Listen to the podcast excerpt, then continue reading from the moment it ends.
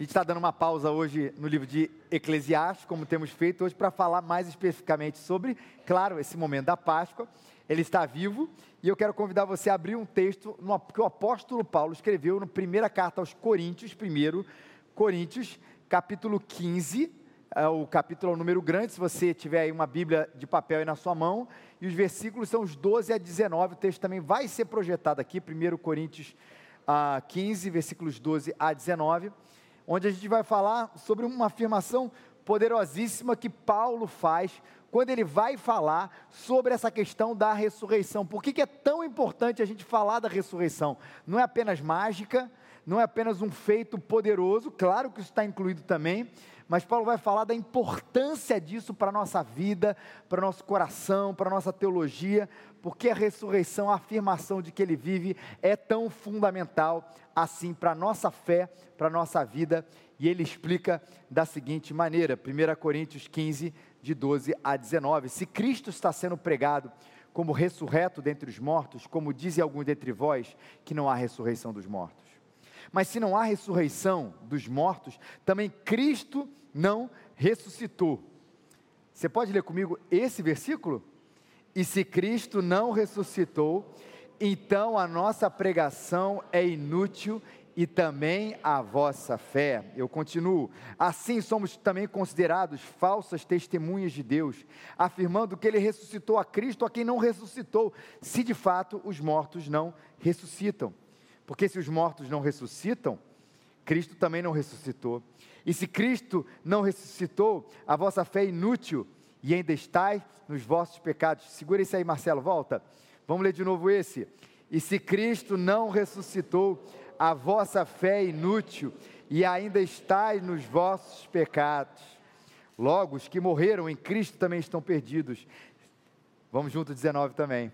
Se a nossa esperança em Cristo é apenas para esta vida, somos os mais dignos de compaixão entre todos os homens. Que coisa linda essa verdade que a Bíblia fala, especialmente quando a gente vai lembrar hoje dessa festa cristã que a gente elenca aqui no nosso calendário, no calendário da vida, no calendário da nossa cultura, onde a gente relembra mais uma vez de um fato que, na verdade, a gente lembra e relembra todo domingo, mas hoje a gente tem um, esse toque especial, que é a verdade de que ele morreu e ressuscitou por nós.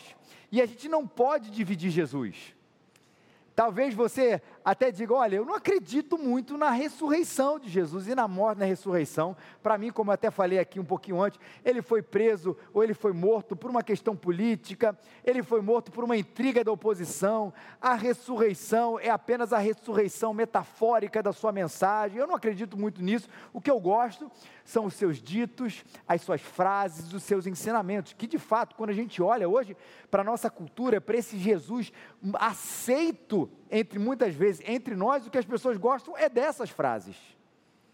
Especialmente as frases que a gente concorda, que Jesus falou. Olha, quando Jesus falou para perdoar 70 vezes 7, não dá, que é um perdão infinito, não dá para a gente não gostar dessa frase. Quando Jesus fala para a gente amar o próximo, não dá para a gente não gostar dessa frase, ainda que a gente não consiga amar o próximo como a gente gostaria que amasse. Quando Jesus fala que se a gente seria reconhecido pelo amor que tivéssemos uns com os outros, a gente se apaixona pela essa frase. Quando Jesus fala para a gente virar a outra face, especialmente quando nós fomos nós que demos o tapa, e a gente gosta da frase para dizer: Ó, oh, meu irmão, você vira a sua outra face para mim. A gente gosta do sermão do monte de Jesus. Quando ele fala, tanto a respeito da ética, quando ele fala a respeito dos pacificadores, quando ele fala a respeito dos humildes, quando ele fala a respeito dos pobres de espírito, quando ele fala a respeito de tanta coisa real e verdadeira, e a gente se apaixona, e realmente Jesus é uma pessoa integral. A gente precisa amar as suas frases, a gente precisa amar os seus ditos, a gente precisa amar os seus ensinamentos, mas nós não podemos deixar de lado esse outro fato que o mesmo Jesus que fala para a gente perdoar, o mesmo Jesus que insiste para que a gente, o nosso coração insista a amar as pessoas, independente que elas são, é o mesmo Jesus que vai falar da sua morte, da ressurreição, como esse plano central. É interessante isso, a gente celebrou há pouco tempo o Natal, né?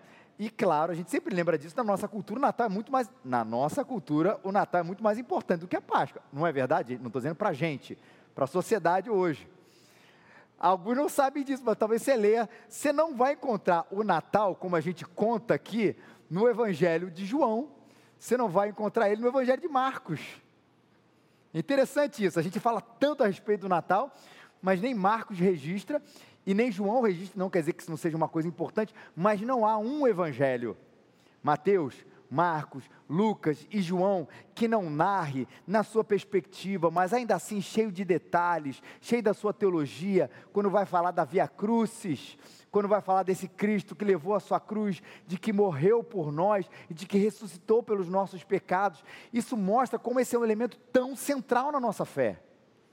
Alguns teólogos ao longo do tempo, inclusive, falaram, não que eu concorde com essa realidade, porque veja, eu entendo que é uma questão é, global a respeito de Jesus, que fala que tudo o que acontece antes da morte e ressurreição de Jesus é um prelúdio. Ó, oh, estou explicando isso, explicando isso, mas o ápice da história é esse tudo é importante, é claro, mas sem Cristo, sem a sua morte e sua ressurreição, é sim, e é isso é verdade, isso nada das outras coisas fariam tanto sentido, e Paulo vai argumentar isso aqui. Se Cristo não ressuscitou, a vossa fé é inútil, e vocês estão ainda nos seus pecados. Se você gosta do Cristo, que fala do Jesus, que fala no Sermão do Monte a respeito do amor, que fala insistentemente da gente amar o próximo, da gente ser generoso, que fala da gente não amar o dinheiro e tantas outras coisas que são caras à nossa cultura hoje em dia, enquanto contracultura. Se você gosta dele, desse que fala isso, mas não crê nessa ressurreição, o próprio apóstolo Paulo diz: a vossa fé é inútil. Estarmos aqui hoje seria inútil se ele não ressuscitou. Celebrarmos a ceia do Senhor, estarmos juntos, temos esse nosso coração aqui. Se ele não ressuscitou, ele pode ter dito as coisas mais belas, pode ter mostrado o amor mais maravilhoso pelo homem, pode ter falado as verdades mais irrefutáveis que a gente creia, pode ter feito até os milagres mais apoteóticos, mais extraordinários que um olho pode ver. Mas se ele não ressuscitou, a gente termina esse culto agora, vamos para as nossas casas e vamos viver do jeito que a gente quer. Mas por que que Paulo diz isso? Por que, que a Bíblia centraliza tanto a importância, ou enfatiza tanto a centralidade da ressurreição da nossa fé? Por que eh, faz tanta diferença assim para o nosso coração a ressurreição? Porque se afinal tudo Jesus fez é tão importante, por que, que a gente enfatiza tanto esse aspecto? Quando Paulo escreve isso para uma, uma, uma igreja, que é uma igreja que se reunia na cidade de Corinto, por isso que a gente fala 1 Coríntios, né? quando a gente fala Romanos, é porque uma igreja se reunia nessa cidade, de Corinto, de Roma, na Galácia, enfim, ele está se direcionando aquilo. E muitas vezes, quando a gente vê Paulo se direcionando para aquele contexto, é porque tinham realidades que eram um pouco diferentes né? Como se ele fosse falar para o pessoal do Rio, se fosse falar para o pessoal da China, se fosse falar para o pessoal da África do Sul. São contextos diferentes, ainda que o evangelho ali permanecesse como uma realidade, mas com aplicação mais diversa. E alguns comentaristas acreditam que é, a igreja de Corinto, aquele contexto cultural, tinha uma concepção né, de que a alma ela era de fato imortal, mas que o corpo ele não ressuscitaria. Por isso era importante ele falasse aqui, especialmente da ressurreição aqui. Essa é uma, uma realidade. Que inclusive, gente, fazendo até uma, a questão dessa aplicação para os nossos dias dias, você já reparou como a gente leva o corpo pouco a sério dentro da igreja? Que a gente fala muito mais de alma, de coração, quando a gente fala coração, deveria falar da totalidade do ser humano, mas a, questão do corpo, não apenas da saúde, mas de como matéria de fato criada por Deus, né? A gente fala isso com pouca importância, e Paulo vai discutir também em Coríntios que um dia a gente vai ressuscitar corporeamente, com o corpo, como ele fala, glorificado, mas não vai ser um bando de alma penada no céu, não, tá, gente?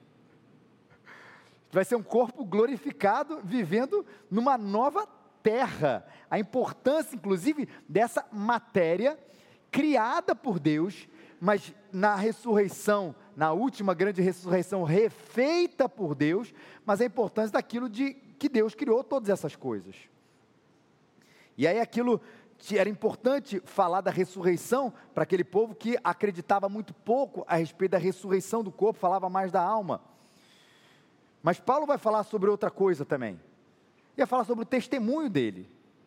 Paulo, primeiramente, argumenta sobre a questão da, da ressurreição, quando ele vai falar, gente, olha, teve um monte de testemunha vendo o estudo. Se você ver depois os versículos 4 e 8, ele fala: ó, Jesus apareceu a Cefas, aos apóstolos. Ele vai falar da historicidade, diz depois de mais de 500 irmãos, de uma só vez, grande parte está vivo, que pode confirmar a Tiago, a próprio Paulo, ainda que seja de maneira diferente. Jesus aparece. E Paulo está querendo dizer assim, gente, existe um testemunho histórico, real, de gente que você pode vir aqui, confirmar, perguntar, e que falou assim: olha, ele de fato ressuscitou. E quando Paulo vai argumentar sobre algumas pessoas que falavam no ressuscitou, é, é, é até uma indignação no coração dele, na vida dele, assim, gente, como é que alguém pode negar um negócio que aconteceu há pouco tempo? Que fulano viu, que ciclano viu, que Beltrano viu, ele está aqui, pergunta para ele. É estranho, né? Ninguém dizer assim, não, gente, a igreja Raízes nunca se reuniu no Hotel Novo Mundo. Isso é mentira. Isso é um factoide criado pelo Ramon e pela Carol. Pô, mas gente, aqui um monte de gente teve. Não, isso é mentira, gente. Isso nunca aconteceu. Você imagina alguém um dia fazer uma afirmação como essa? Ou se daqui a alguns anos a gente se mudar daqui, não, a igreja nunca se reuniu na Marquês de Abrante 88. Não, você nunca esteve nesse culto, mas eu estava do lado dele, ele estava assim presente, tem foto, tem registro, naquela época não tinha foto, mas tem o um registro. E Paulo vai falar sobre essa indignação de negar um fato histórico testemunhado por tanta gente. Não é uma alucinação é algo concreto, real, palpável. Quem é o personagem que a gente sempre lembra também na Páscoa, quando vai falar sobre essa concretude, inclusive do corpo de Jesus? Lembra de Tomé? famoso, a gente brinca a história do ver para crer, não é bem isso a história ali, mas o fato é que aquilo não era uma oscilação e, não, e Noé, e Tomé tocou no corpo de Jesus Cristo. E Paulo fala assim: olha, primeira coisa, você está fazendo um fato histórico real, presenciado por muita gente, está fazendo todo mundo aqui mentiroso. Mas Paulo diz: se isso é verdade, nós permanecemos nos nossos pecados. E aí, ele vai falar a respeito da questão do sacrifício. A gente leu, inclusive, quando ele vai falar o texto de Paulo, quando vai falar os Romanos que ele fala que Cristo morreu pelos nossos pecados, para nossa salvação, e a ressurreição garante a nossa própria é, é, salvação, a nossa própria justificação. Como um fato de que a morte é o sacrifício pelos nossos pecados e a ressurreição é a testificação de que o sacrifício de Jesus foi aceito pelo Pai. Essa é a realidade a vitória sobre a morte, de que ele não morreu e morreu, mas de que ele realmente se entregou, Deus aceitou o sacrifício e a, a obra de Jesus na cruz foi absolutamente completa. Veja, é um fato histórico, gente. Como é que você vai negar uma coisa que aconteceu e muita gente viu? E segundo, esse fato teológico tão testemunhado lá desde o Antigo Testamento, e Paulo vai fazer toda a teologia em cima disso. A verdade é que esse sacrifício foi aceito por Deus, e a evidência disso para os nossos olhos, a realidade concreta para os nossos olhos, é que houve a ressurreição, o trabalho foi completo, por final, Deus aceitou o sacrifício de Jesus Cristo, em Cristo, o nosso próprio sacrifício ali naquela cruz. Terceiro, queridos e minhas queridas, é a evidência, inclusive, da divindade de Jesus. Portanto, o tudo que ele disse não é uma verdade. Tudo que Jesus disse é a verdade, porque ninguém se ressuscita. E isso é uma coisa importante para os nossos corações, onde a gente é tão o tempo inteiro, né, cercado por filosofias, a gente é cercado por visões de mundo, a gente é cercado por ditos e verdades, onde às vezes a gente mesmo, vai me dizer, isso acontece no nosso coração, questiona certas coisas a respeito do que Jesus disse, e a gente fica aquele coração embaraçado diante disso, ou dividido diante disso, daquilo, e a gente vai lembrar da ressurreição e vai lembrar que Ele é Deus, a respeito da sua própria divindade, portanto, se Ele fala, é o Pai que fala, é o Filho que fala, é o Espírito Santo que fala, é essa unidade que fala, e se essa unidade fala, essa trindade que fala, perdão, irmãos, melhor dizendo, essa é a verdade para o nosso próprio coração. E é por isso que existe uma relação de submissão à verdade a respeito de Deus, de quando eu me defronto com ela, eu me sou confrontado por ela, não é ela que tem que se moldar a mim, mas eu que tenho que me moldar a ela, porque quem está me dizendo aquela verdade foi alguém que ressuscitou para evidenciar, dentre tantas outras coisas, que não era apenas um mero profeta que não era apenas um mero homem, um homem inteligente, um homem mais espiritualizado, um homem mais elevado entre todas as criaturas humanas, o top 5 da humanidade, Jesus e mais uns quatro. Não. Quem estava falando todas essas coisas era Deus. Era o Messias. Era o Cristo enviado por Deus. E se nós não cremos nisso, é vã, absolutamente vã a nossa fé. Se nós, os vivos, não cremos nisso, nós somos os mais dignos de compaixão de todos os homens. Eu amo a versão, né, talvez mais conhecida de todos nós, porque parece que enfatiza mais essa coisa terrível, quando fala que nós somos os mais infelizes de todos os homens, se não acreditamos que Cristo ressuscitou por nós.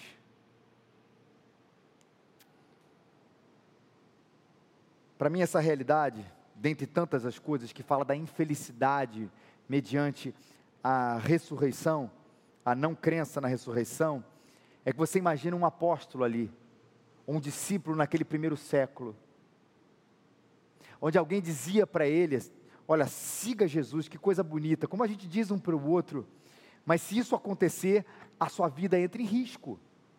E o seu risco não é apenas de você perder isso ou aquilo, mas o risco de você perder a sua própria vida. A gente lembra dos filmes, a gente lembra da história de o que aconteceria caso ali algum discípulo reafirmasse em determinados momentos de perseguição da igreja, afirmasse e reafirmasse a sua fé em Jesus Cristo, que o seu Senhor não era César, que o seu Senhor não era Nero, que o seu Senhor não era esse ou aquele, o Senhor era Jesus Cristo. O que aconteceria com ele?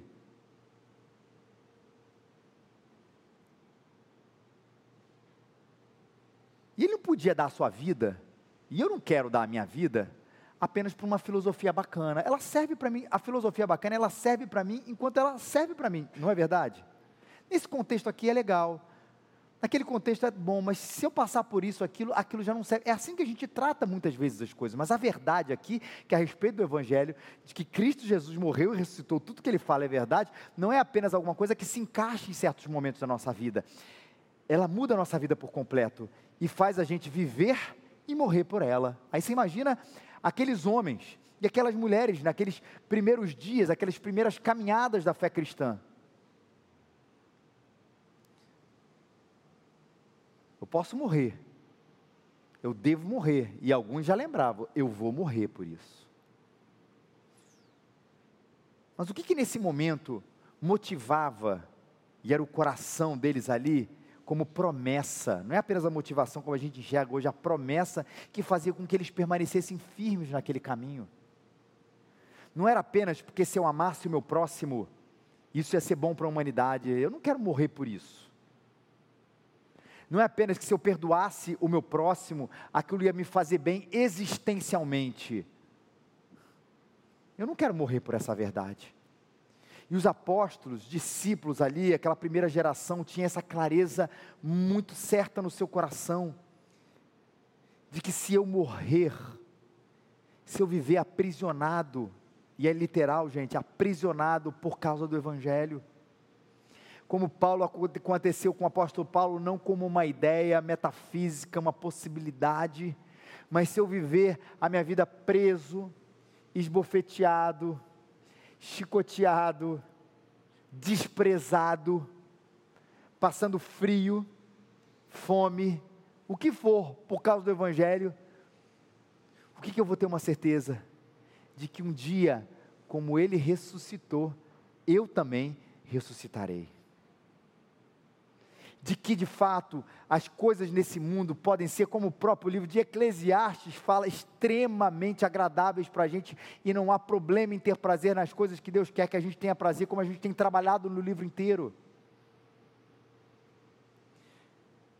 Mas se todas essas coisas forem ser perdidas de mim, e não me restar mais absolutamente nada, eu vou lembrar, e essa era a concepção aqui de muito dessa primeira geração, eu vou lembrar de que um dia eu ressuscitarei. De que um dia esse pequeno peso de tribulação, como diz o apóstolo Paulo aqui, não vai ser nada comparada à glória que Deus está preparado para mim. De que eu tenho nessa vida, a leve e momentânea tribulação, é nada comparado ao peso de glória de que para mim é, o morrer é inclusive lucro, não que o apóstolo desejasse dar cabo da sua vida, o apóstolo Paulo desejasse dar cabo da sua vida, ou não quisesse, por uma infelicidade que ele tinha a respeito da vida, morrer, não era isso, mas ele lembrava que estar com Cristo era infinitamente melhor. E por quê? Porque não era um Deus morto, não era um grande filósofo, não era um grande humanitário que um dia disse coisas boas e que hoje pode ser encontrado em qualquer cemitério ou pode ser lido em um qualquer livro que tem por aí. Não é isso. É o Senhor da vida, Deus dos deuses, dos deuses, o Senhor dos senhores, o Rei dos reis, o Rei dos reis, cujo túmulo está vazio, porque ele está vivo. E como ele está vivo, nós um dia também estaremos com Ele, se nós não cremos nessa realidade. Estamos vivendo como cristãos com a palavra do apóstolo Paulo, se nós não cremos nessa realidade, nós somos os mais infelizes de todos os homens. Para que tanta renúncia? Para que tanto tempo que tentando fazer o bem ou aqui ou ali? Para que vir tanto à igreja? Coisa parecida fazemos como o apóstolo Paulo diz lá, né, numa crítica: comamos e bebamos, porque amanhã morreremos. Mas se a realidade da ressurreição é verdadeira, é real, tudo aqui, por mais que seja bom, é passageiro, passará, mas a eternidade é a grande realidade preparada para nós. Por isso nós cremos e amamos a ressurreição. A nossa esperança, e aqui eu já termino não está depositada num Salvador que tem uma boa oratória, que tem bons argumentos. Não é numa realidade de um homem que tem uma estética bonita na sua fala, mas num Deus, no Deus que se fez homem, que no terceiro dia ressuscitou, para mostrar que o que ele fala é verdade, para nos lembrar e nos falar e dizer que o sacrifício pelos nossos pecados foi aceito pelo Pai. Para nos lembrar de que nesse sacrifício que foi feito nós fomos extremamente amados e extremamente perdoados. E para nos lembrar que tudo aqui pode dar errado, de que a nossa renúncia aqui vale a pena, de que o nosso sofrimento pelo Evangelho, sim, ele vale a pena porque nosso plano de vida não está circunscrito apenas a essa realidade, senão nós seríamos os mais infelizes de todos os homens. Mas nós esperamos com esperança, com ardente esperança, de que como Ele ressuscitou, porque Ele está vivo, nós um dia ressuscitaremos com Ele, num novo corpo, numa nova terra, num novo céus, para a glória do Seu nome.